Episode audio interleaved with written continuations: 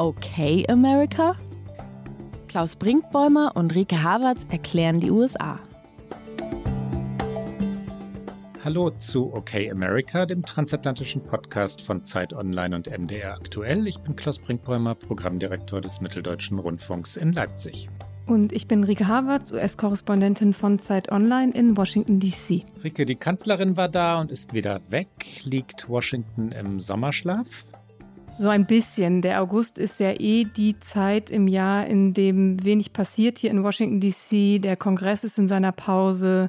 Der Supreme Court ist auch schon länger in der Pause.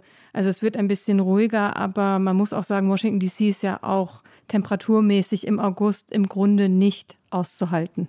Also für mich auf jeden Fall nicht. Eine einsame Stadt, verlassene Stadt? Ja, die Amerikaner haben ja alle nicht so viel Urlaub. Also ich finde, das merkt man nicht so sehr, wie ich das immer in Berlin, finde ich, gemerkt habe oder vielleicht auch in anderen deutschen Städten, wenn dann die Sommerferien waren, dass auf einmal man wieder Parkplätze gefunden hat in der Straße zum Beispiel und die Cafés leerer waren. Hier merkt man das, finde ich, nicht so doll. Aber natürlich gehe ich jetzt ab und zu auch am Samstagmorgen ins Schwimmbad und es ist angenehm, wie sehr ich die Bahn für mich habe, sagen wir es mal so. Ich habe mich in New York ja immer wieder auch gefragt, ob das nicht ein wenig Selbststilisierung sei, äh, dieses Gerede davon, dass sie niemals Urlaub hätten, weil von Juni bis äh, Ende August die New Yorker entweder in Long Island, auf Long Island oder aber in Upstate, wie man dort sagt, also im Norden von New York City äh, in ihren Ferienhäusern waren, ja? Und das wirklich, wie gerade gesagt, monatelang. Ja, ja, ich weiß auch nicht, also so ganz kommt das mit den Urlaubstagen gefühlt, nee. finde ich auch nicht hin. Aber ich habe äh, neulich mit äh, einem äh, geschätzten Kollegen und auch Podcast-Kollegen äh, Heinrich Wefing vom Politikteil, machen wir gleich nochmal ein bisschen Werbung fürs Politikteil gesprochen, der Sehr sagte, verdient in Washington, D.C., da hätte er immer das Gefühl gehabt, man käme raus und würde gegen so ein nasses Saunahandtuch laufen. Habe ich gesagt, das ist eine sehr gute Beschreibung mit der Ergänzung, dass das Saunatuch ungefähr Mauerstärke hat, weil es halt auch ein, einfach gar nicht nachgibt. Und ich finde, so fühlt es sich tatsächlich an. Und äh, ich wäre dann auch, wenn ich es könnte, vermutlich ein paar Wochen irgendwo äh, in einer Küstenregion, wo wenigstens ein bisschen Wind weht. Weiß man, weißt du, wo die Bidens Urlaub machen? Na, traditionell ja immer äh, auf Nantucket. Das ist eine Insel gelegen vor Massachusetts. Das ist die beiden Urlaubsinsel. Wunderschön auch. Ich war auch schon da. Ich weiß nur nicht, ehrlich gesagt, ob sie jetzt zum Beispiel im Sommer da sind oder ob sie über Thanksgiving da sind oder vielleicht äh, zu beiden Jahreszeiten. Nantucket übrigens die kleine Schwester ein bisschen von Martha's Vineyard, wo ja sehr prominent die Kennedys immer Urlaub gemacht haben. Und die Obamas. Und dann auch die Obamas, das stimmt. Also ich weiß nicht so genau, wo Joe Biden ist, aber das Schöne ist ja, wenn man in Washington DC lebt und so zentral wie ich und Joe Biden ist auch in der Stadt, dann hört man immer, wenn er irgendwo hinfliegt oder wiederkommt, weil man diese Hubschrauber wirklich hört und er wird ja auch immer begleitet. Marion One ist ja der Hubschrauber des Präsidenten und da gibt es natürlich immer noch Begleithubschrauber zur Sicherheit und man hat irgendwann, hört man so ein richtiges Gespür und Gehör für diese Hubschrauber. Hier kreisen ja häufiger mal Hubschrauber, aber denkt man, ah, das ist doch bestimmt wieder der Präsident und dann kriegt man die Mail aus dem Weißen Haus, dass er auf dem Weg irgendwo hin ist und das wird auf jeden Fall in den Sommermonaten ein bisschen weniger. Rike, wir machen eine Feriensendung heute. Wir machen eine, ich glaube, man kann sagen, Liebessendung. Unser Amerika, unser liebstes Amerika, warum wir Amerika lieben. Wir machen eine Reisesendung, eine Lesesendung auch, eine sinnliche Sendung hoffentlich, eine, ja, wie soll man sagen, romantische, sehnsüchtige, ganz gewiss eine Listensendung außerdem, unsere liebsten zehn, unsere Top 10 aus ganz vielfältigen Bereichen aus der ja doch variantenreichen Welt Amerikas. Oft gewünscht von unseren Hörerinnen und Hörern und jetzt äh, setzen wir es durch und ich freue mich wahnsinnig drauf. Wir haben ja Ende vergangenen Jahres in diesem ganzen äh, Wahlwahnsinn irgendwann auch eine Jahresabschlusssendung gemacht mit auch ein paar Kategorien aus dem Jahr 2020 und das hat schon so Spaß gemacht und in der Vorbereitung habe ich schon gemerkt, wie schwierig es ist und wie klein man denkt und dann war ich fertig und dachte, oh Gott, ich habe noch ganz viel vergessen, was ich eigentlich erzählen möchte. Insofern müssen wir dann irgendwann bestimmt noch mal eine Fortsetzung unserer Top Ten machen. Die USA übrigens lieben Listen. Vielleicht muss man sagen, die amerikanische Männer lieben Listen, weil es sehr viel mit Sport zu tun hat. Sportstatistiken, ja, sind so unfassbar beliebt. Also welcher Baseballspieler immer im zweiten Inning mit zwei Fehlwürfen startet oder so. Solcher Quatsch wird, äh, wird vermerkt, protokolliert, festgehalten für die Ewigkeit und dann auch diskutiert in der Kneipe und Listen rauf und runter auch von wichtigen Dingen. Es könnte damit zu tun haben, dass die Amerikaner in all den Listen, die sie so gerne führen, Nummer eins sind, oder? Sie wären auf jeden Fall gerne überall Nummer eins. Sie sind es natürlich nicht, aber ein Land, das sich selbst als gern größte Nation der Welt begreift, möchte sich natürlich auch immer gerne ganz oben auf allen Listen sehen. Ich würde mal, ich mache mal eine Quatschkategorie direkt auf. Ich würde sagen, was Getränkegrößen angeht, sind sie auf jeden Fall die größten, weil ich wüsste auf jeden Fall kein Land, wo man größere Getränke bekommt, wenn man, weiß ich nicht, eigentlich nur ein Large-Getränk im Kino oder sonst wo bestellt und dann irgendwie mit so einem 2-Liter-Eimer wieder in der Hand aus der Schlange heraustritt wir können die ja nicht immer ganz gelassenen und nicht immer wirklich selbstbewussten, hin und wieder auch ein bisschen neurotischen USA trösten, indem wir Quatschkategorien an den Anfang stellen. Die größten Popcornbecher, Platz 1 USA. Ja, unbedingt. Die größten Hamburger. Hamburger, ja, ne? Ja, die, ja. die größten Flaggen mit Sicherheit, möchte ich sagen. Die meisten Flaggen. Wobei Nordkorea vermutlich dicht auf, möchte ich. die USA gewinnen. Nein, die meisten Flaggen, die größten Flaggen USA vor Nordkorea. Ja, also, ich, also meine Erinnerung jetzt an den 4. Juli, wo wir uns ja auch äh, gesprochen haben und ich noch oben in Michigan war und es gab keinen Bootssteg, habe ich da ja schon gesagt, wo nicht eine Flagge hing, kein Auto, kein Vorgarten, nichts. Also man wird wirklich, man wird ein bisschen damit erschlagen. Dieses Land der Daten und Zahlen, das übrigens, das habe ich vorher nachgelesen, ich weiß nicht warum, 9.525.067 Quadratkilometer groß ist und 331.449.281 Einwohner und Einwohnerinnen hat. Ich glaube, das ist mit der Stoppuhr gemessen worden, genau in dem Zeitpunkt, an dem wir miteinander reden, Rike.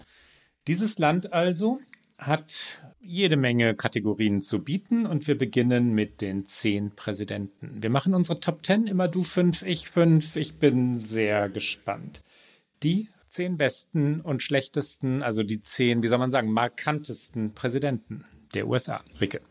Ich fange mal mit einem der besten an und da sind wir uns vermutlich direkt einig. Abraham Lincoln, Präsident von 1861 bis 65, wird hier auch in den USA immer als der historisch beste Präsident des Landes bewertet von allen möglichen Historikerinnen und Historikern. Aber tatsächlich hat er das Land durch den Civil War geführt und damit natürlich eine sehr einzigartige Stellung in der langen Liste der Präsidenten.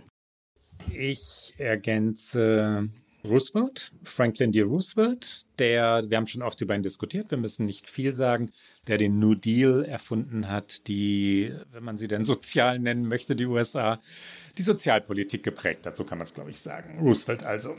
Okay, ich äh, spekuliere darauf, dass du bestimmt Lincoln und irgendwelche anderen historischen Präsidenten noch in deiner Liste hast und springe deswegen einfach mal in die Neuzeit und sage Harry S. Truman, der, glaube ich, unterschätzt wird, war von 45 bis 53 Präsident nach Roosevelt und hat vor allen Dingen eine Executive Order, also eine präsidiale Verordnung unterschrieben, die ein bisschen klein klingt, aber doch sehr groß ist für die USA. Er hat nämlich am 26. Juli 1948 die Aufhebung der Race Discrimination in den US-Streitkräften verordnet und damit begonnen hat, eine lange Liste von Gesetzen und äh, juristischen Entscheidungen, die die Rassendiskriminierung im Land aufheben sollte. Wir haben schon oft darüber gesprochen, dass natürlich in der Realität Rassismus immer noch ein großes Problem ist, aber Truman mit seiner Verordnung auf jeden Fall historisch bedeutend. Und Lincoln hattest du schon? Lincoln muss man nennen, Rike. Wen nenne ich denn noch? George Washington, den man heute natürlich wegen seiner Einstellung zur Sklaverei differenzierter betrachtet, aber der ein in seiner Zeit beurteilt mutiger, großdenkender erster Präsident war. Wir kommen zu den schlechtesten. Trump gewinnt. Trump gewinnt nicht in allen Ranglisten, aber meine führt er an. George W. Bush, Rike, auch, weil er zwar heute wiederum etwas milder betrachtet wird, was aber nach meinem Gefühl eher an Trump liegt. Wenn wir uns 20 Jahre zurückdenken und daran denken, wie sehr Bush die Welt verändert hat durch seine Entscheidung, in den Irak äh, einzumarschieren, beziehungsweise Saddam Hussein zu stürzen, obwohl der mit dem 11. September nun wirklich nichts zu tun gehabt hatte. Bush. Bush mit all seinen Lügen. Und ich möchte noch, wenn ich noch darf, einen Sonderpreis vergeben für nämlich William Henry Harrison, der nur 31 Tage lang im Amt war und dann starb, der weder der Beste noch der Schlechteste werden konnte. Der hat noch gar nichts getan und dann war er schon wieder was soll ich sagen? Unglücklich Un möchte man unglücklich es nennen. aus dem Amt geschieden. Rike, du noch. Genau, ich glaube, ich habe noch einen, einen guten äh, Präsidenten offen. Da würde ich nennen äh, Dwight D. Eisenhower von 53 bis 61, ein Republikaner. Ich wollte nämlich unter den guten Neuzeitpräsidenten auch einen Republikaner nennen. Und ihn möchte ich vor allen Dingen nennen, weil er wie keiner, glaube ich, seitdem mehr für Überparteilichkeit stand. Also es haben tatsächlich beide Parteien, er war ja ein äh, ehemaliger General, um ihn gebuhlt, dass er doch für die jeweilige Partei antritt. Er ist schließlich als Republikaner angetreten und im Wahlkampf hat seine Ehefrau in einem Artikel in The Good Housekeeping einen Aufruf gestartet und hat gesagt, stimmen Sie für meinen Mann oder für Gouverneur Stevenson, seinen Gegner, aber bitte gehen Sie zur Wahl. Das ist ja ein Aufruf, der im Grunde fast unvorstellbar ist im heutigen Amerika. Deswegen wollte ich ihn erwähnen. Und ich glaube, die schlechtesten Präsidenten, da kann ich deine zwei nicht toppen, würde vielleicht als Bonus noch äh, Richard Nixon nennen. Der hat es aber auch verdient. Unbedingt. Wir machen weiter. Wir springen zehn Strände. Unsere zehn liebsten, schönsten, atemberaubendsten. Den Superlativ gibt es, glaube ich, nicht, aber egal. Strände. Rike, du zuerst. Ich zuerst mit einem oder mit allen? Soll ich sie einfach direkt so äh, hintereinander weg ja, nicht, äh, alle, nennen? nicht, nicht, alle zehn, ich will auch noch, aber deine, aber meine fünf? Deine fünf. okay. Ähm, lustigerweise, ungeplant, haben wir schon drüber gesprochen. Äh, egal welcher Strand, äh, alles auf Nantucket ist sehr schön und deswegen ist es in meinen Top 5 Stränden dabei. Carmel Beach äh, in Kalifornien, eher schon im Norden Kaliforniens. Dann ähm, Cahoon Hollow Beach am Cape Cod, ein wahnsinnig spektakulärer Strand und auch eine tolle Aussicht. Dann für den Blick Cape Perpetua Lookout in Oregon. Da gibt es auch Strände. Ich glaube nicht so sehr, wenn man jetzt liegen möchte, keine Liegelsandstrände, aber der Look vom, wie man es natürlich hier heißt, also der View, der Blick vom Cape Perpetua Lookout, so heißt es nämlich, der ist wirklich äh, spektakulär schön. Und ich muss sie jetzt äh, ganz aktuell natürlich mit reinnehmen, die Upper Peninsula in Michigan. Das sind nicht per se Sandstrände, das ist natürlich ein Seengebiet, wo es auch äh, ganz viele einfach Piers gibt, von denen man aber dann mit dem Boot losfahren kann oder auch vom Pier einfach in den See springen kann. Und Mackinac City ist die Stadt, in der dann die Brücke über das Wasser führt, wo dann tatsächlich formal die Upper Peninsula beginnt. Und ähm, ja, das ist unbedingt auch sehr sehenswert. Es ist eine weite Anreise, aber spektakulär schön. Ich weiß aus Zuschriften, dass uns auch Seglerinnen und Segler zuhören hin und wieder und deswegen Wie ein kann ganz, das passiert sein? Deswegen ein ganz kleines Zwischen-Get-Out an dieser Stelle, Rike, weil du Nantucket empfohlen hast. Das Zwischen-Get-Out jetzt nur mit ganz wenigen Worten. Das Boot bitte in Newport, Rhode Island chartern, wo der America's Cup seine große Tradition begründet hat. Dort liegen auch noch ganz viele Zwölf-Meter-Schiffe, die man sich anschauen kann. Und dann an Martha's Vineyard vorbei, dort auch gerne ankern und an Land gehen, Richtung Nantucket segeln und dort wiederum ankern und die von Rike beschriebenen Strände besuchen. Schöner kann man nicht unterwegs sein. Jetzt müssen meine, meine Strände kommen, oder? Unbedingt. In New York, Brighton Beach. Brighton Beach ist ein bisschen weiter aus der Stadt oder von der Stadt entfernt als Coney Island, aber auch ein bisschen origineller. Coney Island, der ganz traditionelle New Yorker Strand, ist kommerzieller und etwas überlaufener. Brighton Beach also. Santa Monica Beach in oder bei Los Angeles, wenn man von der Stadt kommt und dann runter zum Meer fährt und in Santa Monica den Pazifik erreicht und dort dann die Sonne untergeht. Ah, Santa Monica Beach. Ogunquit in Maine, Nummer drei. Hanalei Beach in Kauai. Das ist eine Insel in Hawaii, also eine der, wie viel sind es genau? Hawaii? Es sind auch einige kleinere, ne? Fünf große, aber es gibt noch einige kleinere Inseln. Ich weiß es nicht. Die genaue Zahl der Inseln. Ich war leider noch nie da. Es ist noch auf meiner Bucketlist. Vielleicht schaffe ich es noch nach Hawaii und deswegen kann ich dir aber bei den kleinen Inseln nicht aushelfen. Und dann bitte unbedingt nach Kauai. Und aus reiner Sentimentalität, es ist nicht mehr wirklich so schön wie die anderen, die wir gerade genannt haben, aber Miami Beach. Miami Beach Sentimentalität, weil es einer der ersten Strände war, an denen mein kleiner Sohn den Atlantik äh, kennengelernt hat und mit den Füßen im Wasser herumgepatscht hat. Und weil es mal schön war und weil es so bedroht ist. Miami Beach also. Und wenn man schon am Strand ist, sehr elegante Überleitung von mir, muss man natürlich irgendwann auch unbedingt in ein Café einkehren und einen Kaffee trinken oder äh, vielleicht auch ein Kaltgetränk zu sich nehmen. Klaus, was sind deine liebsten Cafés und Restaurants in den USA? Für mich eine fast unmögliche Kategorie, es irgendwie zu reduzieren. Ja, das ist ehrlich gesagt bei den, bei, bei, bei den meisten Kategorien hier die, die schlechtesten Präsidenten, die besten Präsidenten, die Strände. Man, wir hätten auch unsere 100 machen können, aber dann hätten wir auch einen 100 Stunden langen Podcast aufnehmen müssen. Dann hätten Meine, wir alles gesagt, Konkurrenz gemacht. Noch ein Podcast-Tipp für die Sommerferien, für lange Autofahrten alles gesagt von den äh, Kollegen Jochen Wegner und Christoph Arment. Und auch die haben es verdient, dass wir sie loben und preisen. Also zehn Cafés und Restaurants. Das Mogador. Mogador hat äh, marokkanische Wurzeln. Also die Eigner Gründer sind marokkanisch. Das Café Mogador, äh, was ist das? 101 St. Marks auf der Lower East Side, also dem der Ostseite, East Village, glaube ich, ist das offiziell noch in Manhattan. Ein fantastisches Café, wo man übrigens auch sitzen bleiben darf, wenn man zu Ende gegessen hat. Das ist im hektischen New York nicht so selbstverständlich, weil die immer in Schichten servieren und bedienen wollen, muss man, wenn man bezahlt hat, in Wahrheit, wenn man aufgegessen hat, sofort aufstehen und den Platz räumen. Im Mogador nicht. Äh, Book and Bar in Portsmouth, New Hampshire ist für mich die ja, Inkarnation dieser, dieser Kombination, die Inkarnation der Kombination, doch, das kann man sagen, ähm, von, von Café und Buchladen. Schöner geht's nicht. Book and Bar verbindet beides. Dort sind Lesungen, dort ist Live-Musik, dort kann man einfach herumsitzen, herumlungern und lesen. Es gibt jede Menge Bücher, sonst wäre es nicht Book and Bar. Und ich habe dort auch viel geschrieben und es ist wirklich, wirklich beflügelnd. Es macht kreativ, es macht gute Laune und es schmeckt. Jetzt beschleunige ich. Il Buco ist ein italienisches Restaurant an der Bowery, auch in Lower Manhattan, beziehungsweise im East Village offiziell. East Village ist das in Manhattan.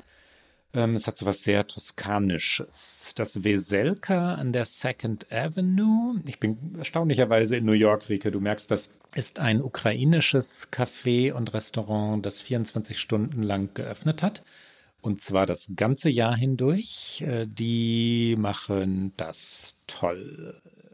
Und dann das fünfte ist, ist keins, aber es ist meins, Bryant Park. Bryant Park ist ein Park und äh, auch nur ein Park.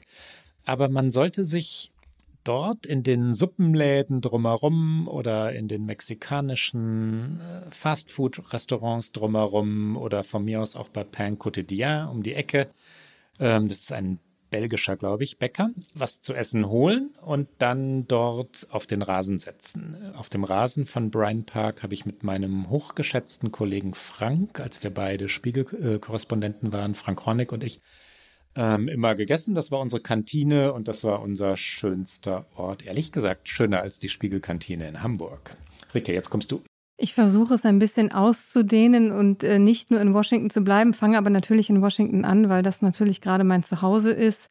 Mein liebster äh, Kaffeeladen, auch hier um die Ecke bei mir, ist die The Coffee Bar in der S Street Northwest und es ist während der Pandemie eigentlich nur ein Fenster gewesen weil natürlich alles zu war, aber man konnte bestellen und hat dann durch den Fenster einen sehr guten Kaffee gereicht bekommen und man konnte auch draußen sitzen und es ist einfach äh, guter Kaffee und wahnsinnig nette Leute, die da bedienen und die sich äh, relativ schnell tatsächlich auch meinen Namen gemerkt haben und ihn richtig auf den Kaffeebecher geschrieben haben, was eine Seltenheit hier ist und ich normalerweise an irgendwelchen hektischen Coffeeshops, an Flughäfen immer nur Anne heiße, damit es unkomplizierter wird und mich dann daran erinnern muss, dass ich auch äh, aufmerke, wenn Anne ausgerufen wird. The Coffee Bar macht das anders und schöner und ist mein absolutes Stammcafé hier. Dann äh, Kramers am DuPont Circle in Washington, ähnlich wie bei dir, eine sehr gelungene Kombination aus Buchladen und Restaurant. Auf der vorderen Seite, auf der einen Seite kann man äh, eigentlich alle Bücher bekommen, die man sich nur ausdenken kann. Und auf der anderen Seite gibt es sowohl guten Brunch als auch abends äh, gute Drinks und sehr solides amerikanisches Essen. Solide klingt so negativ, aber es ist einfach, es, es ist nicht so Shishi, es ist einfach nett. Man kriegt auch immer einen Platz, ohne fünf Tage vorher reservieren zu müssen. Das allein finde ich schon gut, weil es in Washington an vielen Orten anders ist. So, jetzt verlasse ich die Ostküste und gehe nach Kalifornien. The Good Life Café in Mendocino. Mendocino ist ein sehr kleiner Küstenort in Kalifornien. Und dieses Café, ich bin darüber gestolpert, als ich jetzt Anfang Juni dort unterwegs war und es hatte irgendwie wenig auf und dieses Café hatte auf und sie backen selbst und sie haben fantastischen Kaffee und äh, eine unglaublich gute äh, Waffel, die man morgens äh, frühstücken kann und alle Locals waren da und haben da gesessen. Wenn man mal in Kalifornien ist, unbedingt im The Good Life Café in Mendocino halten. Ebenso, jetzt springe ich wieder zurück an die Ostküste und an die andere, ans Cape Cod. Wenn man dort ist, unbedingt halten bei der PBs Boulangerie. Es ist tatsächlich, als ich dort einen Kaffee kaufte, äh, sprach äh, der ähm, nette Kellner, der mir den Kaffee machte, Französisch mit mir und ich musste ganz, ganz schnell meine wirklich äußerst rudimentären Französischkenntnisse aus dem Schulunterricht ausgraben, aber es war so nett und unfassbar gutes Essen. Es ist wirklich fantastisch gut. Man erwartet es gar nicht einfach an einer kleinen Ausfallstraße am Cape Cod. Und meine letzte äh, Empfehlung ist äh, ein absolutes Klischee und ich würde eigentlich immer von Starbucks abraten wollen, aber ich muss es nennen, weil es sentimentale Gründe hat. Der Starbucks im Hotel Intercontinental in Chicago auf der Magnificent Mile. Und dieser Starbucks war da, als ich das erste Mal lange in Chicago war, zu Recherchen und die tatsächlich Local Coffee Shops noch nicht so ausgeprägt waren. Und beim Starbucks hatte man immer WLAN ohne Ende. Ich habe da sehr viele meiner Texte geschrieben, sehr viel Recherchen gemacht. Der ganze Laden war voller Leute, die da gearbeitet haben und äh, ich konnte mir einfach nebenan das Steak-Restaurant von Michael Jordan nicht leisten damals und deswegen saß ich immer im Starbucks und ich hoffe, dass ich das, während ich hier bin, nochmal nachhole und einmal auch zu Michael Jordan ins Steakhouse gehe. Ich wollte empört sein. Wie kannst du denn einen Starbucks nennen in unserer Liste? Aber so wie du es erklärt hast, gibt es äh, keinen Grund für meine Empörung. Kramers und Good Life Café kenne ich und wie, wie wunderschön. Die anderen kannte ich nicht und da muss ich natürlich hin. So, und jetzt, du hast es schon, Byron Park hast du schon genannt und damit unsere nächste Kategorie ein bisschen eingeläutet. Die schönsten Parks, groß und klein. Welche sind es für dich, Klaus? Ja, auch wenn es touristisch ist, äh, wenn man morgens um fünf auf die Klippen geht, ist es nicht touristisch. Dann ist man nämlich allein im Grand Canyon und dann geht die Sonne auf und die gegenüberliegenden Felswände werden von braun zu rot, zu orange, zu rosa, zu gelb und dieses Farbenspiel ist schlicht überwältigend. Grand Canyon. Man kann hinabsteigen und am Colorado River entlang wandern oder auf ihm auch Kanu fahren, jedenfalls wenn genug Wasser äh, in dem Fluss ist. Das ist nicht immer so. Grand Canyon. Zweitens Bryce Canyon, der liegt in Utah und ist ähnlich berauschend, nicht ganz so bekannt, auch nicht ganz so überlaufen, aber sehenswert. Hm, Hawaii Volcanoes. Hawaii, ähm, wir hatten es vorhin schon mal, ähm, der, der Nationalpark dort ist, ist äh, atemberaubend deshalb, weil die Vulkane dort noch aktiv sind und man kommt nah heran. Es ist äh, schwefelig, wenn es dieses Adjektiv gibt. Es ist äh, auch ein bisschen gespenstisch, weil, weil man immer denkt, was passiert denn jetzt, wenn da gleich Felsbrocken durch die Gegend fliegen? Aber das passierte nicht, als wir dort waren. Hawaii Volcanoes also. Der Mount Desert National Park in Maine ist etwas für Segler, weil es sich um eine Insel handelt. Man kann auch mit äh, Motorbooten hinkommen. Und in Wahrheit ist es eine Empfehlung für und von Maine, also der, der Bundesstaat an der Nordostküste, also an der nördlichen Ostküste, so ist es korrekt, der USA, ist einer, den, den Deutsche jetzt nicht so unbedingt ähm, auf dem Reiseplan haben, weil es ja meistens Richtung New York oder Boston im Osten oder Los Angeles oder San Francisco im Westen geht. Ich aber empfehle Maine. Und ich habe noch einen, ne? Äh, machen wir es ganz. hast du noch. Du hast nach Parks gefragt, Rike, dann, dann werden wir ganz klein und das hat sentimentale Gründe. Ich sehe meinen Sohn dort schaukeln und über die Wiesen rennen und bin im Washington Square Park in New York City. Das ist für mich der schönste Park, auch wenn ich vorhin Bryant Park als Kantine empfohlen habe. Washington Square Park ist noch bunter, lustiger, hin und wieder auch wilder. Das muss man auch sagen. Rike, du.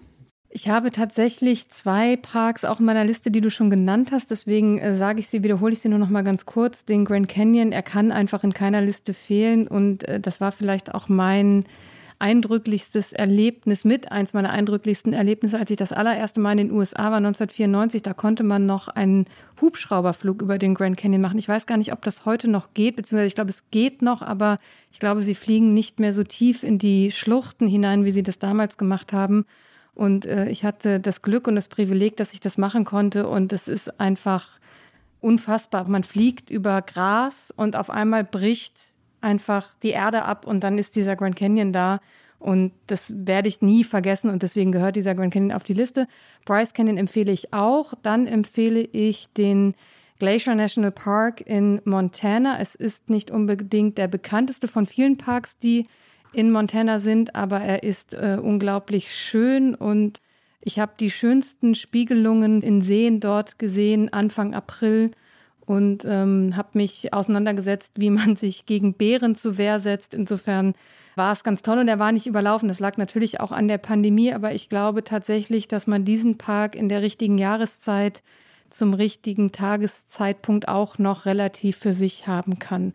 Und dann noch zwei etwas kleinere Parks. Einmal der Lincoln Park in Chicago, einfach ein sehr schöner Stadtpark mit einem äh, spektakulären Blick auf die Skyline von Chicago und hier in DC, weil er mir in der Pandemie einfach geholfen hat, wenn man mal schnell einfach raus aus der Stadt in die Natur und einfach laufen wollte, der Rock Creek Park, den man im Grunde genommen von mir aus hier mit dem Fahrrad sogar erreichen kann. Und wenn man aber dort drin ist und sich ein bisschen wegbewegt von den äußeren äh, Rändern dieses Parks, hat man das Gefühl, man ist komplett raus aus der Stadt, was sehr schön ist. Jetzt, Rike, haben wir aber nur acht. Wenn wir zwei doppelt haben, haben wir nur acht. Und jetzt musst du noch einen sagen und ich auch noch einen.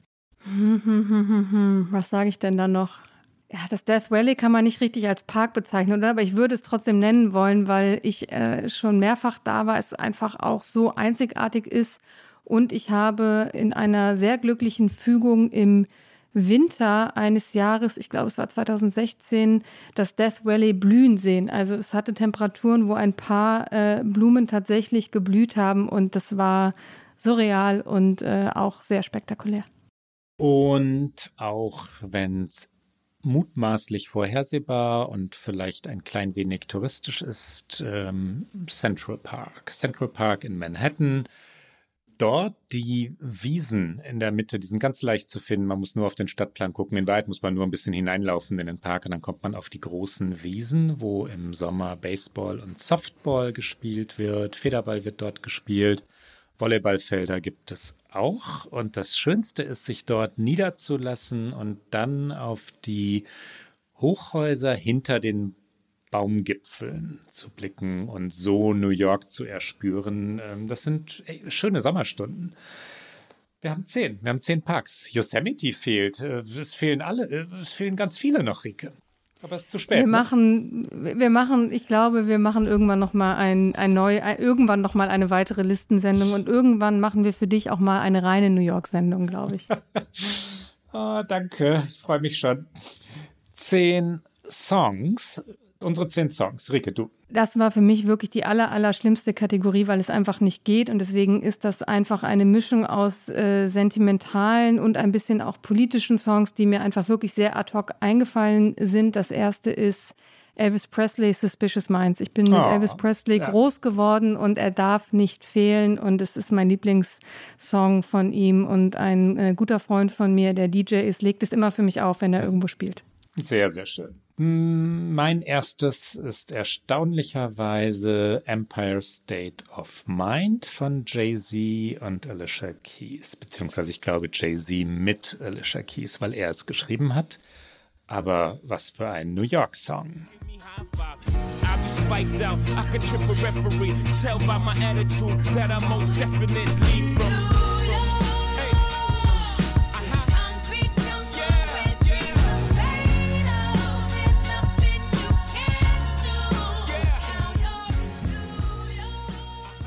Du machst hier schon eine heimliche New York-Sendung.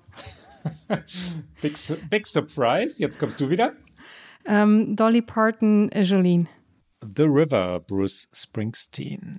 Es ist übrigens die Geschichte seiner Schwester. Das wusste ich nicht, bis ich seine Autobiografie gelesen und gehört habe. Ich habe sie dann vor allem immer mal ein paar Kapitel gelesen, aber vor allem habe ich sie als Hörbuch gehört.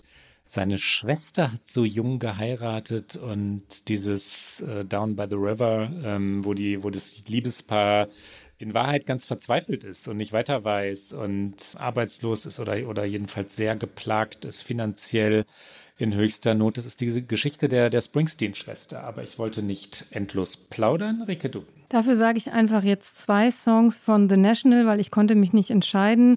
Nobody Else Will Be There und I'm Easy to Find. I'm Your Man, ähm, Leonard Cohen. Und wenn sich jetzt irgendwelche Hörer und Hörerinnen beschweren möchten, ich weiß, dass er Kanadier war, aber er hat in Los Angeles und auch überall auf der Welt gelebt. Ich finde, Leonard Cohen gilt. Noch eins, ne? Born to Run, nochmal Springsteen. Mm, nee, ich glaube, du hast sogar noch eins, oder? Äh, Born to Run und dann California Dreaming, The Mamas and the Papas. Okay, ich habe eigentlich nur noch eine Kategorie, ich sage aber, weil ich ja bei The National den Joker gezogen habe, dann sage ich trotzdem noch zwei. Maria Callas, La Mama Morta, eine hm. Arie. Hm. Und ähm, dann ein sehr politisches Stück, und das würde ich auch ganz kurz äh, anspielen. Sam Cooke, A Change is Gonna Come, es ist eines der wichtigsten Songs äh, der Bürgerrechtsbewegung der 60er Jahre. It's been a long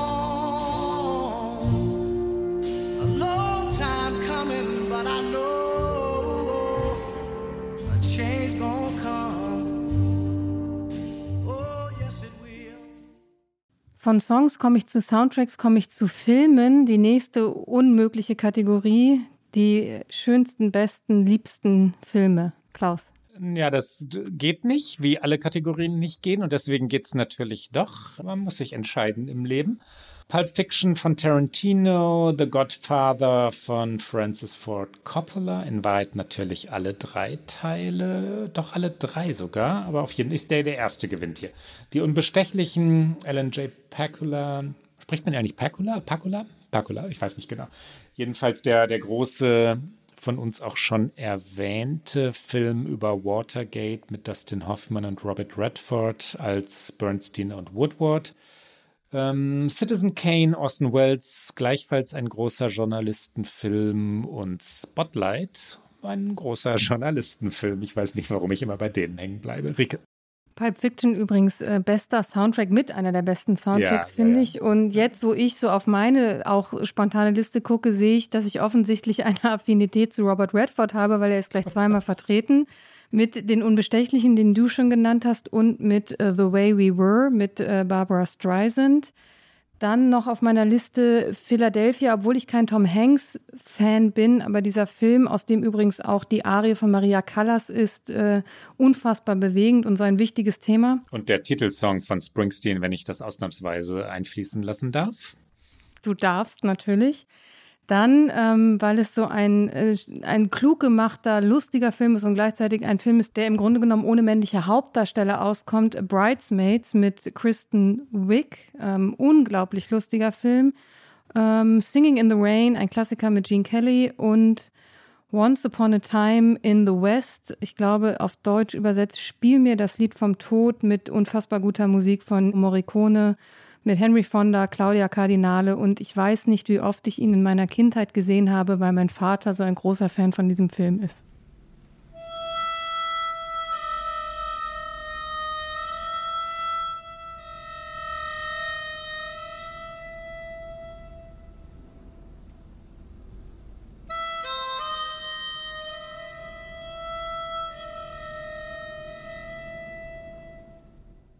Wir haben wieder einen Doppeltrike, da wir unsere Top Ten machen. Fällt uns noch einer ein? Chinatown? Können wir uns auf Chinatown einigen? Ja, auf jeden Fall. Jack Nicholson in Chinatown. Polanski, ne? Hat Chinatown gemacht. Mache ich jetzt einen schweren Fehler? Let me Google that for you. Und Google sagt mir, du hast recht, es ist Polanski. Wir kommen zu zehn Sportteams in ihrer Ära oder ihrem Jahr. Also jetzt nicht die, sagen wir mal, New York Knicks, obwohl ich nicht wüsste, warum man die nennen sollte, an und für sich, sondern ein Team in seiner Ära. Ich glaube, wir verstehen uns. Ricke, du. Es war, wenn ich das kurz sagen darf, natürlich eine Kategorie, die du dir unbedingt gewünscht hast. Und im ja. ersten Moment dachte ich, herrje, herrje, ich bin zu jung dafür, mir fällt gar nichts ein. Und dann fiel mir natürlich doch ganz viel ein. Und ich äh, fange mit etwas Offensichtlichem an, mit den Chicago Bulls Mitte der 90er, ich weiß nicht mehr ganz genau wann, aber als Michael Jordan noch einmal zurückkehrte, wo ich gerade schon das Steak-Restaurant genannt habe, muss ich natürlich auch diese Ära der Chicago Bulls äh, erwähnen. Und ich kann mich gut daran erinnern als Schülerin, wie man tatsächlich dann, weil die Spiele ja in der deutschen Nacht waren, sich das dann am nächsten Tag alles angeguckt hat und äh, ganz fasziniert war. Dann, ähm, ich bleibe in Chicago. Ich bleibe ganz viel in Chicago, weil ich da so oft war, als große Sportereignisse waren. Äh, die Chicago Cubs 2016, das erste Mal die World Series gewonnen seit 1907 und 1908. Das konnte man sich damals kaum vorstellen. Es war ein Sieg gegen die Cleveland Indians, das siebte Spiel am 2. November 2016, also eine Woche vor der Wahl, bei der dann Donald Trump gewann. Es war gefühlt so die letzte euphorische Nachricht dieses Novembers und äh, der Chicago River wurde tatsächlich blau eingefärbt, weil das die Farbe der Chicago Cubs ist. Und ich, Treppenwitz der Geschichte, saß in Ohio, weil ich da am äh, Arbeiten und Recherchieren war und saß immer nur zwischen Cleveland Indian Fans und war die einzige, die immer für die Chicago Cubs war. Ich möchte dich auf gar keinen Fall korrigieren oder dergleichen. Wir sollten kurz aber ergänzen, Rike, dass es sich um Baseball handelt. Das ist ähm, für, für Laien und Laieninnen, wenn man das, darf man Laieninnen sagen? Das weiß ich nicht, aber auf jeden Fall hast du mich ja nicht korrigiert, du hast mich ergänzt, ich möchte habe, ich sagen. Ich habe ergänzt, für Laien und Laieninnen ist das, glaube ich, ergänzenswert, dass Baseball ein Spiel ist, das in Amerika geliebt wird. Äh, mach, mach gern weiter. Okay, ich, das, ist, das ist, Entschuldige, das ist alte Sportreporter, das, sowas vergisst man ja nicht, wenn man das mal lernt, alte Sportreporter-Lehre, äh, das hat mir mein, mein erster Ressortleiter bei der Abendzeitung in München, Franz Helmut Urban, beigebracht, nie das Ergebnis vergessen und nie die Sportart vergessen. Also auch selbst wenn man immer nur über Fußball schreibt, muss man in jedem Text sagen, dass es sich um Fußball handelt, weil viele Leserinnen es schlicht natürlich trotzdem nicht wissen und Baseball also. Jetzt kommst du wieder. Dann bleibe ich in Chicago, wechsle aber die Sportart und gehe zum Eishockey. Eishockey ist die Sportart. Die Chicago Blackhawks, die haben äh, Stanley Cup gewonnen 2013. Sie waren in diesen Jahren das dominierende Team tatsächlich äh, beim Eishockey in den USA und in Kanada. Es ist ja eine gemeinsame Liga und haben in Spiel 6, also nicht im entscheidenden siebten Spiel, sondern in Spiel 6 gegen die Boston Bruins gewonnen und zwar einen Rückstand gedreht, zwei Tore geschossen innerhalb von 17 Sekunden Abstand. Und da war ich tatsächlich in der Stadt. Es war natürlich keine Chance, an Karten zu kommen. Sie waren unfassbar teuer auf dem Schwarzmarkt. Aber eine Stadt war euphorisiert, wie ich es selten erlebt habe. Das ist Nummer drei. Ich habe zwei noch. Ne? Ich gehe zurück zum Baseball und zwar zu den Boston Red Sox, allein weil ich Fenway Park unfassbar schön finde. Es ist einer der schönsten Ballparks, glaube ich, in den USA. Wenn man die Chance hat, dorthin zu gehen und sich ein Spiel anzugucken, selbst wenn man sich für Baseball nicht interessiert, würde ich es empfehlen.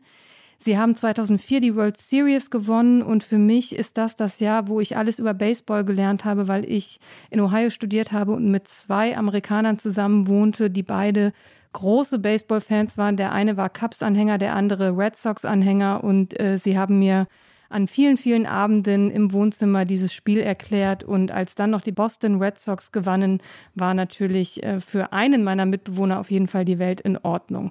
Und äh, das letzte große Team, die Fußball, Fußball, ich bin im Fußball, die Frauennationalmannschaft der USA 2019 WM-Sieg mit Megan Rapino und äh, eh Megan Rapino eine sehr, sehr tolle Frau. Und auch wenn wir hier im Sport sind, muss ich ganz kurz politisch werden, weil Rapino war im März im Weißen Haus, um sich für Equal Pay, also für gleiche Bezahlung einzusetzen. Und ähm, ich will sie ganz kurz einspielen, weil sie sehr emotional gesprochen hat und gesagt hat, trotz all der Siege werde ich immer noch schlechter bezahlt als Männer, die den gleichen Job machen wie ich.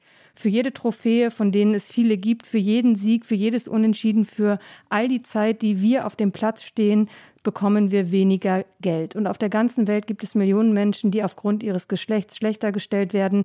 Deswegen und für sie sind wir da. Hier einmal Megan Rapinoe im Weißen Haus. You see, despite all the wins, I'm still paid less than men who do the same job that I do.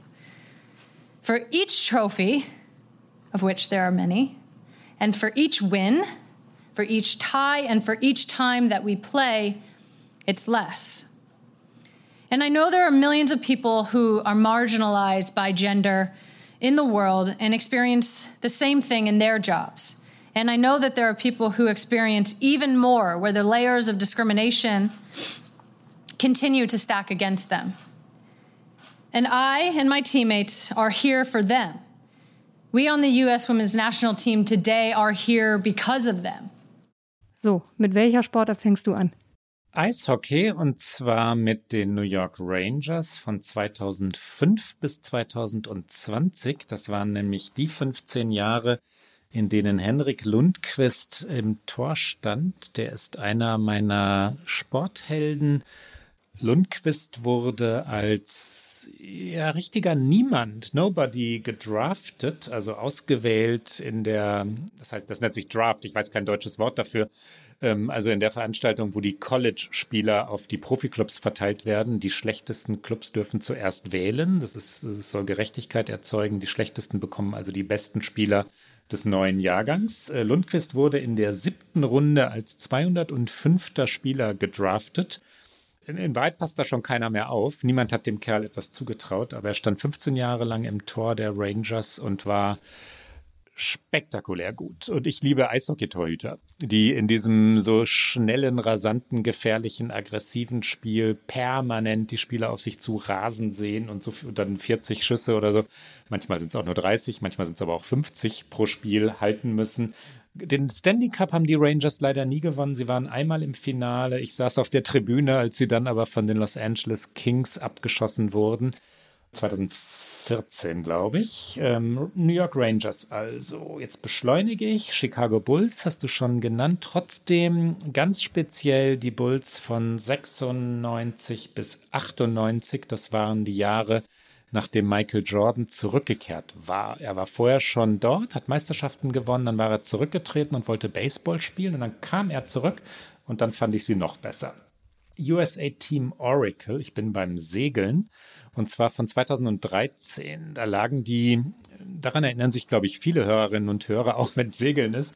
Da lagen sie mit 1 zu 8 Rennen zurück gegen Neuseeland. Und der Sieger brauchte neun Siege, also noch ein Sieg für Neuseeland. Und die Amerikaner haben die folgenden acht Rennen gewonnen. Und sind mit 9 zu 8 America's Cup-Sieger geworden. Ein spektakuläres Comeback. Ich kenne ehrlich gesagt in der Sportgeschichte kein größeres als dieses. Der Skipper war Jimmy Spithill, übrigens ein Australier. Die New York Yankees von 2009. Eigentlich kann man die Yankees nicht wirklich lieben, weil sie so steinreich sind. Aber ich war dabei, als sie die Philadelphia Phillies äh, in der World Series geschlagen haben. Und da muss man sich mitfreuen, da muss man mitjubeln und dann kommt Sinatra, New York, New York hinterher und ähm, ein Sommerabend, in, Oktober, ne? Spätsommerabend in, in New York. Die Los Angeles Lakers von Magic Johnson von so 83 bis, ich weiß es nicht ganz genau, 86, 87, als sie diese epischen Duelle gegen die Boston Celtics von Larry Bird gespielt haben und Basketball so schön war im künstlerischen, im ästhetischen Sinne wie zuvor nie. Und ehrlich gesagt auch danach nie wieder. Ich ergänze ganz kurz, dass die New York Yankees Baseball spielen. Die New York Yankees spielen Baseball. Ich danke. So, und du darfst gleich weitermachen. Ich bin gespannt, worauf du dich da reduziert hast. Äh, wir kommen zu Romanen, eine unserer beliebtesten Get-Out-Rubriken auch. Ich glaube, wir haben schon viele unserer Lieblingsbücher erwähnt, aber jetzt nochmal geballt. Auf welche fünf konntest du dich reduzieren? Na, ich habe wirklich gedacht, es geht überhaupt nicht. Ähm, ich, ich möchte jetzt nicht, nicht angeberisch daher reden. Die, die, das Problem lag einfach drin. Ich, ich lese äh, leidenschaftlich amerikanische Bücher und fünf? Wie soll man denn fünf nennen? Ich habe das so gemacht, Rike, dass ich, dass ich die fünf genommen habe, die mir ganz spontan eingefallen sind und ich habe mir jede Korrektur verboten. Also ich konnte nicht hinterher sagen, aber wo ist denn Cormac McCarthy oder wo ist denn XY, sondern die fünf, auf die ich sofort gekommen bin und nur die sind stehen geblieben. Und das waren John Irving Hotel New Hampshire. Das war eines der Bücher, weshalb ich selber Journalist werden und schreiben wollte. Also eines der ersten, die ich je gelesen habe von amerikanischen Autoren. Und wie toll ist Hotel New Hampshire. Ann Tyler, Atemübungen. Tom Wolfe, Bonfire of Vanities, Fegefeuer der Eitelkeiten, der New York-Roman für mich. Colson Whitehead, Nickel Boys und Jay McInerney, Bright Lights, Big City, ebenfalls ein New York-Buch. Und dann habe ich gedacht, hm, eigentlich Dreams from My Father ist mir auch noch eingefallen, Obama, aber das ist erstens kein Roman und zweitens ist es mir nur wegen des Vergleichs zu Annalena Baerbock eingefallen und Obama schreibt besser. Ich habe es ganz ähnlich gemacht wie du. Ich bin so ein bisschen äh, durch meine, was fällt mir spontan ein und ich darf es nicht korrigieren und habe in meinem Amerikanistikstudium angefangen, wo ich ja natürlich auch wahnsinnig viele US-Bücher gelesen habe. Daraus hängen geblieben ist äh, John Fitzgerald, The Great Gatsby. Dann Elizabeth Stroud habe ich auch schon mehrfach in unserem Podcast erwähnt, aber Olive Kitteridge gehört einfach auf diese Liste für mich. Toni Morrison, natürlich Beloved, klar, ihr bekanntestes, aber ihr Debüt The Bluest Eye finde ich auch sehr, sehr lesenswert und es hat so eine Aktualität, weil es eins der Bücher ist, das immer wieder von Leselisten an Schulen verbannt wird. Und damit hat es so einen aktuellen Bezug darüber, was an amerikanischen Schulen unterrichtet werden soll, darf oder nicht. Und darüber gibt es ja ganz eigene Ansichten. Und dann noch zwei aktuelle Bücher. Britt Bennett, The Vanishing Half, einfach ein unfassbar guter Roman und passt so gut in die aktuelle Zeit. Und jetzt muss ich mich bemühen, den Namen richtig auszusprechen. Hanya Yanagihara, glaube ich, heißt sie mit A Little Life. Es ist einfach das, ich glaube, spektakulärste Buch, was ich in den vergangenen zehn Jahren gelesen habe. Unsere zehn liebsten amerikanischen Wörter. Du fängst an. Ah, warte, ich muss noch, ich, ich, ich schiebe noch was nach. Ich bin, ich, ich, ich schummel bei den Romanen, weil du mit äh, Obama noch und der Biografie kamst. Es sind Bücher, aber eigentlich waren es ursprünglich mal Kolumnen. Armstead Maupin, Tales of the City. Ich glaube, sie heißen auf Deutsch Stadtgeschichten. Geschichten aus dem San Francisco der 70er Jahre. Ähm, ich glaube, es gibt fünf oder sechs Bände sogar. Und es sind aber wirklich Kolumnen ursprünglich mal gewesen. Äh, auch ganz toll. Jetzt die Wörter. Fange ich trotzdem an mit den Wörtern? Man denkt so, während, während wir reden an, an James Baldwin und aber wir, wir, steigen da jetzt nicht ein. Wir machen mal irgendwann unsere 100 liebsten, oder? Büch, Bücher. Vielleicht machen wir einfach irgendwann mal eine Literatursendung zum Bücherherbst oder so. Kriegen wir das bestimmt hin. Und jetzt die zehn liebsten amerikanischen Wörter. Ricke, du. Mein erstes muss awesome sein, weil alles in diesem Land ist immer awesome. Und mein erstes ist okay. Okay ist so ein schönes amerikanisches Wort. Und der erste Dialog mit meinem ja schon hin und wieder mal erwähnten kleinen Sohn war, dass ich ihm, also richtiger Dialog war, dass ich ihm irgendwas gesagt habe und er sagte okay. Und da hatte ich, ähm, ich war gerührt. Okay. Ich muss vielleicht noch nachreichen, dass awesome, äh, genial, toll, fantastisch, also es, kann, es ist sehr flexibel einsetzbar, aber das ist es übersetzt. Ähm, mein zweites Wort ist ein, glaube ich, äh, ganz merkwürdiges Wort, aber ich erinnere mich da so gut dran. Es ist deteriorate und es das heißt, es etwas wird schlechter, verschwindet. Ähm, und es ist ein Wort, was ich ganz lange nicht aussprechen konnte. Und äh, ein guter Freund von mir hat mir das im Sommer 2003, als er in Leipzig war, zur Summer School von der Ohio University und ich ihn betreut habe, hat er dieses Wort irgendwann gesagt und ich kannte es nicht. Und dann habe ich ihn gefragt, was es bedeutet. Und dann habe ich versucht, es auszusprechen. Und ich bin echt drüber gestolpert. Und dann hat er jeden Tag mit mir Deteriorate geübt. Und deswegen wird es ein Wort sein, was ich immer, woran ich immer denke, wenn ich an englische Wörter denke. Solitude, die Einsamkeit. Appreciate. Ich finde, Appreciate sagt wahnsinnig viel darüber aus, wie Amerikaner ähm, kommunizieren. Es heißt, ähm, ich weiß gar nicht, wie ich es setze wenn man hier irgendwelche Serviceleistungen in Anspruch nimmt oder wenn man jemanden bittet, sich zu melden auf eine E-Mail, dann schreibt man I'd appreciate it. Also ich würde es schätzen, wenn Sie sich bei mir melden und alles ist hier immer much appreciated. Sequoia. Sequoia ist ein Baum, ein Redwood Tree, also einer der berühmten kalifornischen Bäume. Und ich kannte das Wort nicht, bis ich es bei Wordsmith gesehen habe. Wir hatten das schon mal als Get Out. Wenn man ungewöhnliche und besonders schöne amerikanische und englische Wörter kennenlernen möchte, ist Wordsmith die Webseite und der Newsletter, den man braucht. Sequoia ist deshalb so schön, weil es zum einen diesen Baum bezeichnet, aber dann S-E-Q-U-O-I-A sieben Buchstaben hat und unter diesen sieben sämtliche fünf Vokale vereinigt. Das muss man erstmal hinkriegen. Ich habe noch kein einzelnes Wort, sondern Ausdrucksweisen, weil ich die oft im Englischen so liebe. Und eins davon ist auch aus meiner Zeit im Midwest, also in Ohio, wo man es eigentlich fast immer sagt, ist you bet. Und das weiß ich gar nicht, wie ich das übersetzen wollen würde, aber wenn ich jemanden fragen würde, kannst du mir meine Einkäufe aus dem Auto mit ins Haus tragen, dann würde man sagen, you bet. Also na klar, irgendwie. Und das ist, ich mag es sehr gern. Sail oder meinetwegen auch Sailing, da bin ich tolerant. Und dann habe ich noch was aus den äh, Südstaaten mitgebracht, was ich natürlich nicht mit entsprechendem Südstaaten-Akzent, nicht mit ausgewiesen guten Südstaaten-Akzent aussprechen würde. Y'all, also you all, wenn ah, sie es zusammenziehen. Und äh, ich habe sehr, sehr lange Matthew McConaughey ja in seinem Audiobook äh. zugehört, insofern. ja. Und das ist, ähm, das hat sowas von, von der Stimmung, die man oft verspürt, wenn man in so kleine Südstaatenstädte fährt und dann da in ein Café geht und äh, ja. Beat. B-E-A-T. T und ich meine es musikalisch, ich meine es sportlich, Beat to Beat. Und dann, auch das ist immer mal wieder vorgekommen, weil ich so meine Sprachbilder verliere äh, und dann das Deutsche nicht mehr so weiß. Und dann kommen wir auf deutsche Wörter, die es im Englischen gibt, die äh, schönsten eingemeindeten deutschen Wörter. Was fällt dir da spontan ein, Klaus? Ich mache alle fünf hintereinander weg, also meine fünf, meine Hälfte unserer besten zehn eingemeindeten deutschen Wörter.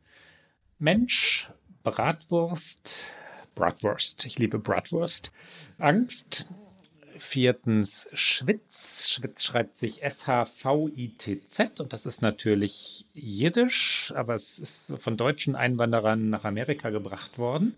Und Weltanschauung, was ich wirklich sehr schön finde, wenn ich kleingeschrieben Welt, Weltanschauung in äh, Texten der New York Times finde. Rike, du?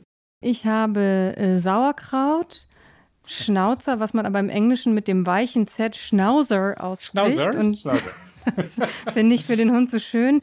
Äh, Zeitgeist, auch oft gerne Zeitgeist ausgesprochen, je nachdem, wie, wie phonetisch äh, gewandt die Menschen sind, die es aussprechen. Äh, Wunderkind und als letztes Spiel. Und Spiel meint hier aber nicht das Spiel, wie wir es verstehen, also ein Sportspiel oder ein, ein Kartenspiel, sondern wenn jemand versucht, dir was zu verkaufen oder seinen geübten, eingeübten Text darüber, wie toll, weiß ich nicht, auf dem Farmers Market die Qualität der Seife ist, dann I give you my Spiel, heißt es dann. Also, äh, und das finde ich eine sehr schöne Redewendung. Unsere zehn Straßen. Es können große sein, es können kleine sein, sie können quer durchs Land oder diagonal wieder zurückführen. Unsere zehn schönsten, liebsten, tollsten, aufregendsten romantischsten amerikanischen Straßen. Kricke. Mache ich einfach auch wieder alle hintereinander weg. Ich mache sie, glaube ich, alle hintereinander weg. Ähm, wahrscheinlich mit die romantischste ist der Highway 101 in Oregon. Es ist einfach auf jedem Meter spektakulär. Es ist, man kommt sehr langsam voran, weil man nicht schnell fahren kann, aber man will auch gar nicht schnell fahren, weil man permanent aufs Meer schauen will und gar nicht glauben kann, dass es jemals aufhört. Dann die Route 93. Sie führt durch einige Bundesstaaten, unter anderem aber durch Montana. Und äh, zwar die Strecke zwischen Missoula, Montana und Whitefish, Montana ist ähnlich spektakulär. Es hat zwar keine Küstenlinie, aber man möchte da auch ständig anhalten und vor allen Dingen ist es eine Route, wo man den berühmten Big Sky Montanas, also diesen weiten Himmel, erleben kann. Dann in Chicago die Ecke North Damon und North Milwaukee Avenue, einfach zum Bummeln. Es ist in Bucktown in Chicago, ist einfach ein nettes Viertel, wo man schlendern kann, wenn man in Chicago ist. Und es ist nicht unbedingt ganz downtown, also man stolpert nicht drüber, da muss man schon hinfahren. Dann, damit wir nicht nur in den ganz großen Städten sind, habe ich mir eine Straße oder eine Ecke in Columbus, Ohio ausgesucht. Wenn jemals jemand nach Columbus, Ohio kommt, dann würde ich empfehlen Short North und zwar North High Street. Es ist einfach ein ganz lebendiges Viertel mit Geschäften, mit Restaurants, mit Galerien und zeigt, dass eben auch äh, die Flyover States einiges zu bieten haben. Und als letztes die Corcoran Street Northwest in Washington, DC, schlicht und ergreifend, weil ich hier seit elf Monaten lebe und ich tatsächlich finde, es ist eine der schönsten Straßen in Washington, DC. Während wir hier so romantisch und begeistert und in Wahrheit ja wirklich liebevoll zärtlich über Amerika reden, kam gerade wieder eine E-Mail von Donald Trump herein. Ich weiß nicht, ob du sie auch gekriegt hast. Ich habe sie ganz beleidigt zur Seite gestrichen. Das wollte ich jetzt nicht. Highway Number One und zwar zwischen Malibu und Santa Barbara. Der Highway Number One in Kalifornien. Es gibt mehrere, die Highway Number One heißen in diversen Bundesstaaten. Ich meine den in Kalifornien. Sowieso eine grandiose Straße am Pazifik entlang, aber gerade dieses Stück zwischen Santa Barbara und Malibu auf den Klippen so kurvenreich. Ähm, boah, schönste Straße der Welt sollte man wahrscheinlich nie sagen, aber was für ein schönes Stück dieser Erde. Die Bleecker Street in New York. Ähm, so ein bisschen eher aus der Erinnerung als aus der Gegenwart rührt dieses Gefühl her, weil, weil inzwischen einige Läden dort geschlossen sind. Es ist zum Teil sehr, sehr teuer geworden. Ein wunderschönes Café, das Angelique zum Beispiel, ist geschlossen und weg. Ähm, die konnten die Miete nicht mehr zahlen und dann kamen so teure Boutiquen rein. Und einiges ist schlicht verrammelt, weil äh, die Corona-Pandemie dazu führte, dass, dass ja auch die, die Ladenbesitzer Mieten nicht zahlen konnten und trotzdem die Bleecker Street in New York. Sie führt nicht äh, ganz senkrecht oder waagerecht, so wie das in Manhattan ja oft ist, sondern so ein bisschen diagonal und wendig durch Manhattan und ist schon deshalb besonders. Ähm, US One ähm, ist der nächste Highway One übrigens. US One, ich meine jetzt aber den an der Ostküste. Der ist äh, 3846 Kilometer lang und führt tatsächlich von Fort Kent in Maine bis nach Key West in Florida. Und was für eine Strecke, was für ein ich will gar nicht weiter reden. Ich komme zu Nummer vier. In Wahrheit, jede Straße, die von Ost nach West oder von West nach Ost führt, ich bin eher im Süden. Also ich bin nicht so sehr im, im Norden Cross-Country gefahren, sondern eher durch die Südstaaten, dann über New Orleans und dann so ein bisschen Route 66. Die finde ich, darf man nicht zu viel fahren, weil sie ganz schön touristisch ist. Sie ist aber teilweise auch atemberaubend schön. Nennen wir also Teilstücke der Route 66. Und zum Schluss Sunset Boulevard in Los Angeles berühmt durch Filme oder den Film. Es gibt einen Film, der so heißt, aber dann auch, weil viele Hollywood-Stars dort gelebt haben und noch leben. Und Sunset Boulevard führt auch runter zur Küste. Und dann ist man irgendwann am Pazifikstrand. Und was isst du, wenn du am Pazifik angekommen bist? Unsere zehn Lieblingsessen. Erstens Fajitas, mexikanisch. Zweitens dann doch Cheeseburger. Ich bin ja, ich weiß nicht, ob man das heutzutage noch sagen darf, aber ich liebe gute Cheeseburger, Rike. Ist eine Sünde, oder? Kommt drauf an. Ja, naja, ja, schon ein bisschen. Drittens aber dann Hummus und Falafel. Und zwar bei Mogador im East Village. Viertens, ich weiß nicht, ob das auch eine Sünde ist, Lobster Roll in Maine. Lobster Roll ist ein Sandwich und das gibt es nirgendwo auf der Welt so filigran und gekonnt wie in Maine. Fünftens das Himbeertörtchen von Pain Quotidien, das man in der 40. Straße eben bei Pain Quotidien kaufen kann, zu verspeisen auf der Wiese des Bryant Parks. Okay, ich mache es ganz kurz. Äh, Cinnamon Rolls, Mac and Cheese, ähm, Lobster frisch vom Kutter in Maine. Also ich habe auch die, die Lobster-Sünde mit im Programm. ähm, Cheddar aus Vermont und äh, Hotdog in Wrigley Field. Das ist ah, das Baseballstadion ja, ja. in Chicago. Und im besten Falle natürlich den Hotdog Chicago-Style. Also Minimum mit Mohnbrötchen. Das ist eine der Besonderheiten von einem Hotdog im Chicago-Style. Zehn amerikanische Eigenarten, Wesensarten, Absurditäten. Ricke. Ich bleibe zuerst mal beim Essen, weil es mich so tatsächlich nervt, weil es diese Eigenheit ist, dass man hier immer etwas auf dem Teller zurücklässt. Man isst den Teller nie auf, man lässt immer etwas zurück und das ist glaube ich, einfach der Ausdruck dessen oder nicht glaube, weiß ich, dass nicht der Gastgeber, die Gastgeberin das Gefühl hat, es wäre nicht genug gewesen. Deswegen lässt man etwas auf dem Teller liegen. In Restaurants lässt man, glaube ich, häufiger was auf dem Teller liegen, weil es einfach so wahnsinnig große Portionen sind. Ich finde das aber so eine Verschwendung von Essen und versuche dann immer irgendwas zu nehmen, was, was ich leicht liegen lassen kann. Gerne irgendwie so eine kleine Kartoffel oder so, die dann bei mir verweist, auf dem Teller bleibt, damit ich nicht unhöflich bin. Ähm, meine westfälischen Eltern sind total empört. Äh, das, das darf man nicht. Man darf nichts liegen lassen auf dem Teller. Ja, ich kann das auch nicht so gut und ähm, muss mich dann immer sehr daran erinnern. Bei guten Freunden mittlerweile, die wissen, dass ich da anders bin, da esse ich dann halt einfach immer alles auf. Ähm, laut sein. Ich finde, die Amerikanerinnen und Amerikaner sind unfassbar laut und äh, das ist, gestern Abend saß ich mit einer Freundin beim Italiener und wir mussten gefühlt alle fünf Minuten unser Gespräch unterbrechen, weil irgendetwas laut war. Entweder die Menschen am Nebentisch oder die Sirenen oder die Autos oder irgendwas. Ähm, ich finde, es ist oft sehr laut hier ähm, niemals eine Sportveranstaltung zu Ende angucken zu können, sondern vorher gehen zu müssen, damit man auch schnell aus dem Parkhaus oder vom Parkplatz runterkommt. Noch so eine Unart, wie ich finde, Eigenart, Unart. Darf ich dir ganz ähm, kurz ins Wort ja. fallen? Das ist ja sogar, wenn du im Opernhaus bist, äh, amerikanische Wesensart und dann wirklich störend. Ne?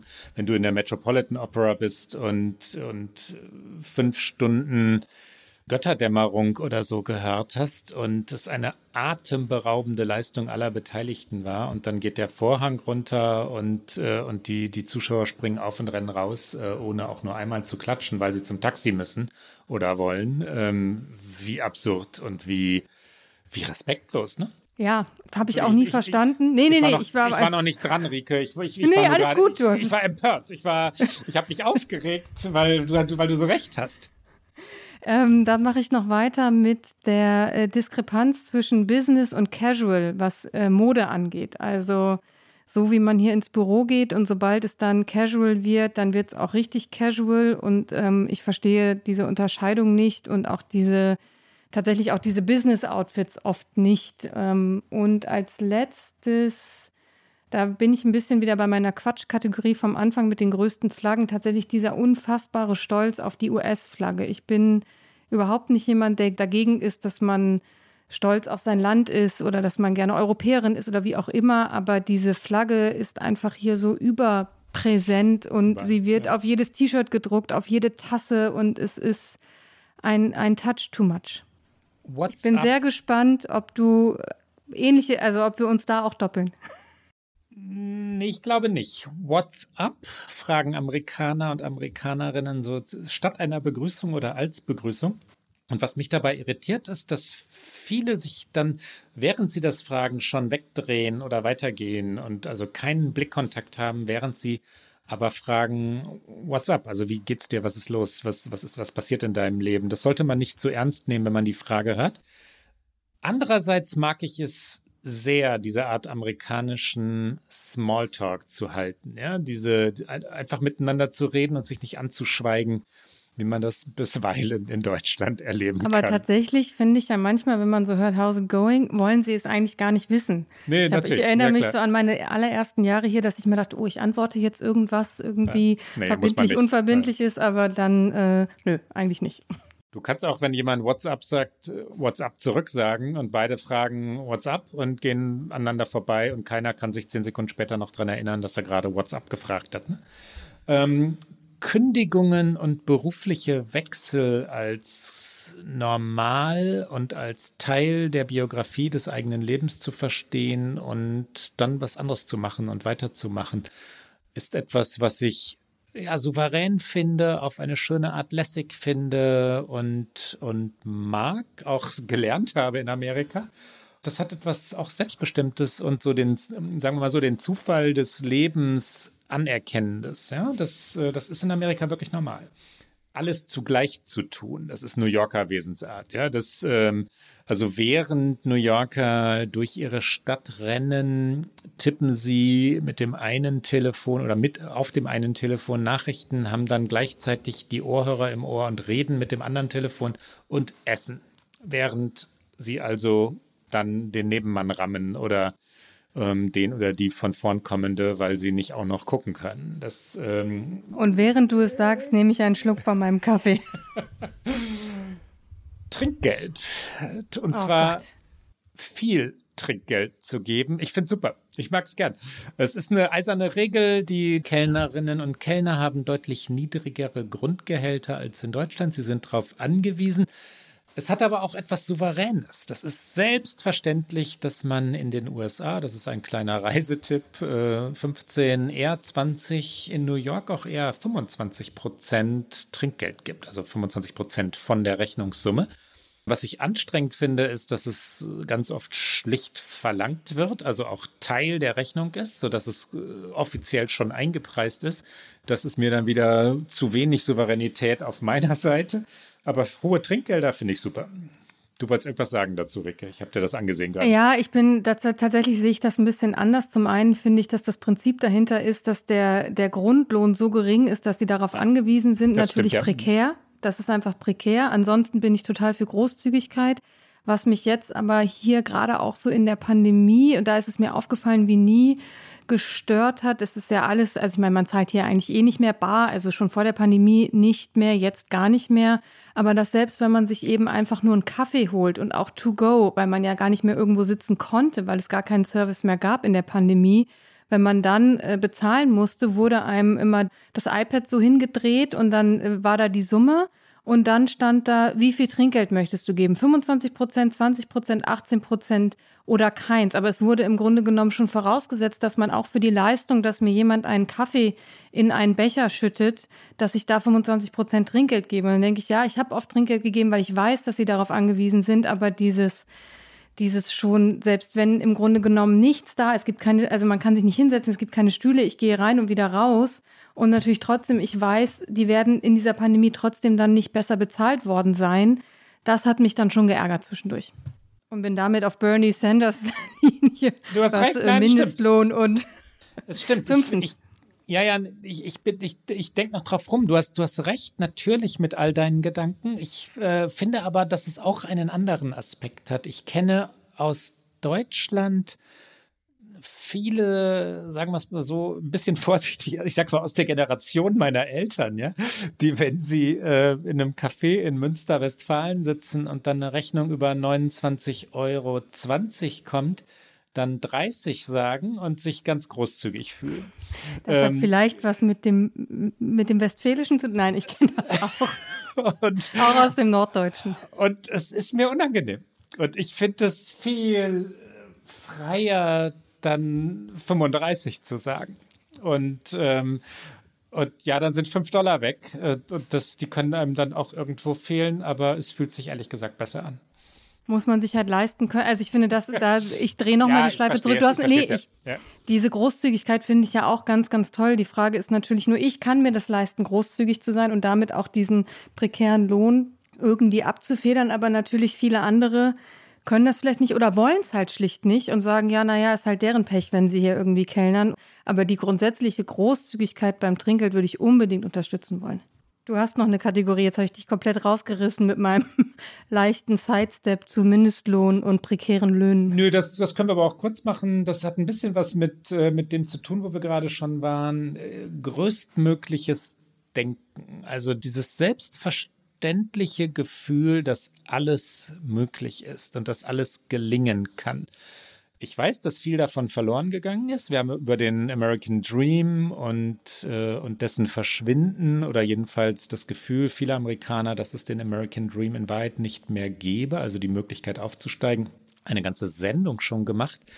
Aber dieses, sagen wir es mal so, dieses New Yorker Gefühl und dieses kalifornische Gefühl, dass alles erreichbar ist und die maximale äh, Erfindung, Leistung, Reise, das größte Buch, das man sich nur vorstellen kann, der spektakulärste Film tatsächlich entstehen oder gemacht werden können. So, das, äh, ich finde das spektakulär und mag das sehr. Rike, unser, wir haben, wir haben ja wir haben kurz überlegt vorher, private Orte, ähm, so dein, dein Amerika, mein Amerika. Weil es private Orte sind, machen wir an der Stelle mal nicht zehn, oder? Mach mal einen. Ein, äh, einen Ort Für ja, dich, würde ich, zumal ja, ja glaube ich, ja. bei uns beiden in alle Kategorien auch schon so viel Privates ja, eingeflossen ist. Ehrlich gesagt schon. Also diesmal Top 2, äh, unsere, unsere Orte in Amerika. Okay, ein, ein privater Ort, eine private Erinnerung ist, und das ist tatsächlich jetzt sehr spontan, deswegen weiß ich überhaupt nicht, ob es diese Bar noch gibt, ob das alles so noch existiert, aber es ist mein Ankommen in diesem Land, was nicht ein touristisches Ankommen war, als ich 2003 anfing, in Ohio zu studieren, an der Ohio University. Und das erste Mal mit schnell neu gefundenen Freunden, so wie das ja hier oft ist, dass man sehr schnell sehr viele Leute kennt, in einer echten Dive Bar saß, also in wirklich so einer schrummeligen Kneipe, wo das Lightbier irgendwie damals, glaube ich, einen Dollar gekostet hat, entsprechend auch äh, geschmeckt hat. Da hat man aber übrigens immer einen Dollar fürs Bier und einen Dollar Trinkgeld. Also im Grunde hat man dann zwei Dollar fürs Bier ausgegeben. Und die Bar hieß äh, Cat's Eye in Athens, Ohio. Und ähm, da bin ich irgendwie in diesem Land, glaube ich, angekommen. Oh, wie schön. Der Hudson River in New York und zwar nach der Dienstagsregatta, also so gegen ja, 19.45 Uhr, 20 Uhr.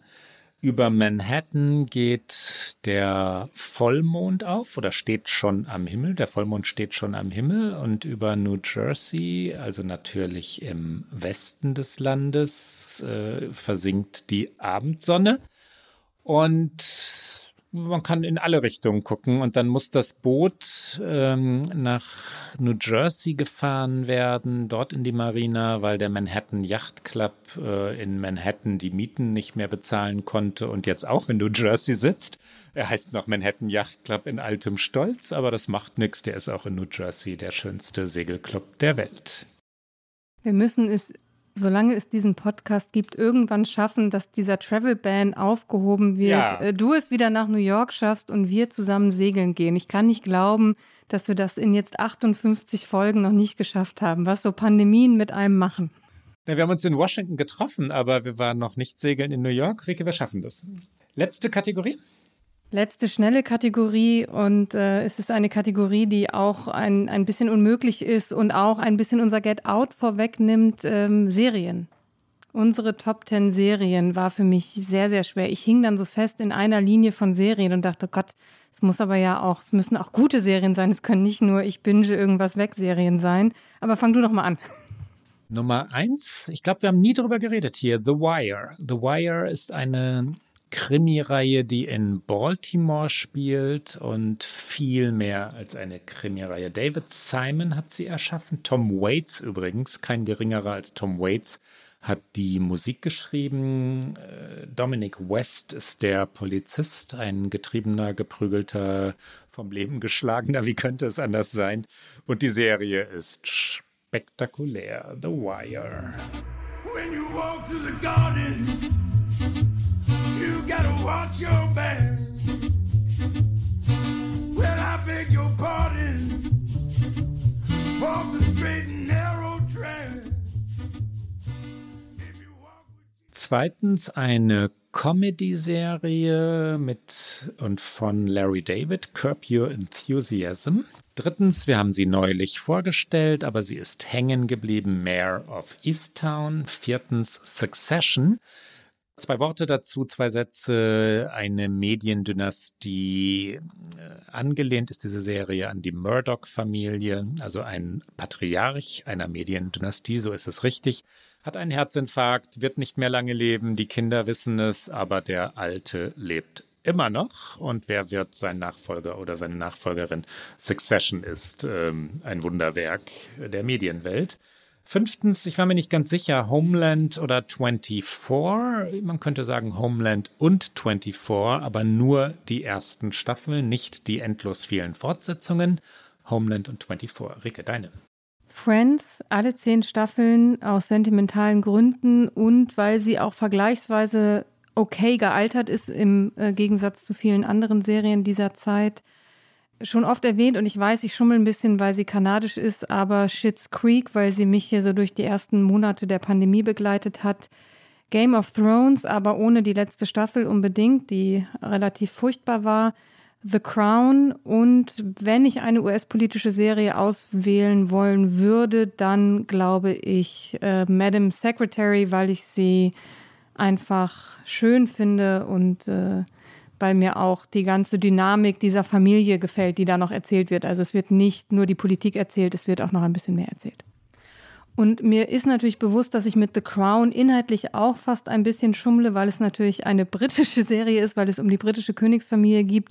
Für mich ist es aber im Kopf eine Netflix-Serie und damit ist sie irgendwie amerikanisch. Ähm, aber ich räume ein, meine Serien sind ein bisschen internationaler. Rike, wir haben wir es geschafft, oder? Unser Amerika in Listen. Und vor allen Dingen ein Amerika, was gar nicht politisch war, eine Sendung, die ohne böse Worte ausgekommen ist. He Who Should Not Be Named ist tatsächlich nicht gefallen und deswegen finde ich, kommen wir einfach so zum Get Out. Doch, ich habe einmal habe ich seinen Namen genannt, weil diese Mail kam. Ich hätte ich hätte ah, ich hätte ja, okay, nicht sagen. Aber das ist Guck, das habe ich schon wieder, das ist in den ganzen schönen Listen und Orten äh, ist das untergegangen. Das ist äh, verzeihlich, glaube ich. Ah, und natürlich bei den Präsidenten. Aber na gut, es ist trotzdem eine vertretbare Quote, würde ich sagen. He Who Should Not Be Named ist zweimal vielleicht in 20 Sekunden aufgetaucht in einer Stunde und rund 20 Minuten würde ich jetzt schätzen. Ähm, das ist so, das ist okay. Get Out.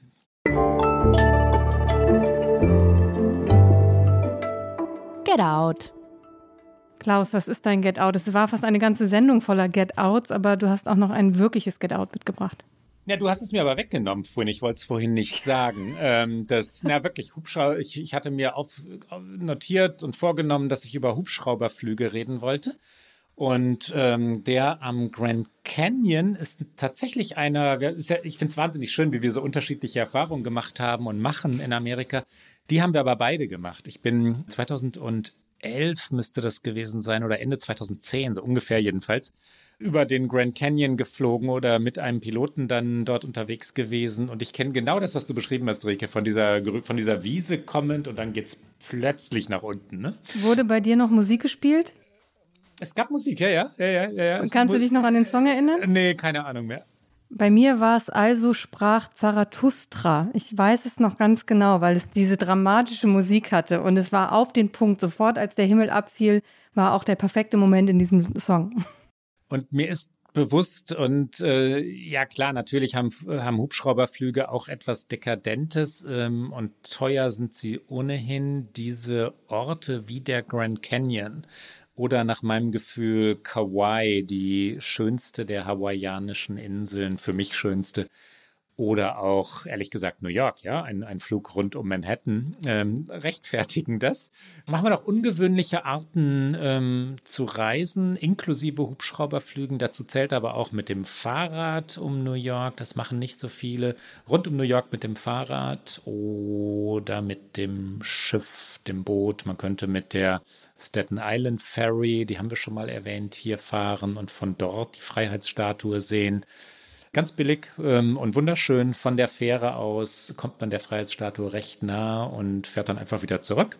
Oder man umrundet Manhattan per Schiff. Das kann man ganz leicht online finden, wie das geht. Rike, dein Get Out. Mein Get Out ist äh, dein New York, ist mein Chicago. Ich habe ganz viel Chicago mitgebracht. Und äh, wenn jetzt irgendwann Konzerte wieder möglich sind und Reisen wieder möglich sind, dann unbedingt ein Konzert im Chicago Theater in äh, Chicago. Ich habe da einmal Diana Krall gesehen, die es eigentlich auch in meine Top-Songs schaffen sollte. Da sie aber Kanadierin ist, habe ich sie jetzt hier ein bisschen ähm, noch äh, untergebracht. Und äh, das Chicago Theater, ein tolles Gebäude von außen, aber auch von innen und äh, ein schönes Konzerterlebnis. Und das war's für heute bei OK America. Sie hören uns alle zwei Wochen immer donnerstags auf Zeit Online, mdr.de in der ARD Audiothek und auf allen guten Podcast-Kanälen. Und die nächste Folge hören Sie, wenn Sie wollen, am 19. August. Und wenn Sie uns schreiben wollen, dann erreichen Sie uns wie gewohnt unter okamerica.zeit.de. Bis dahin. Einen schönen Sommer. Bis bald.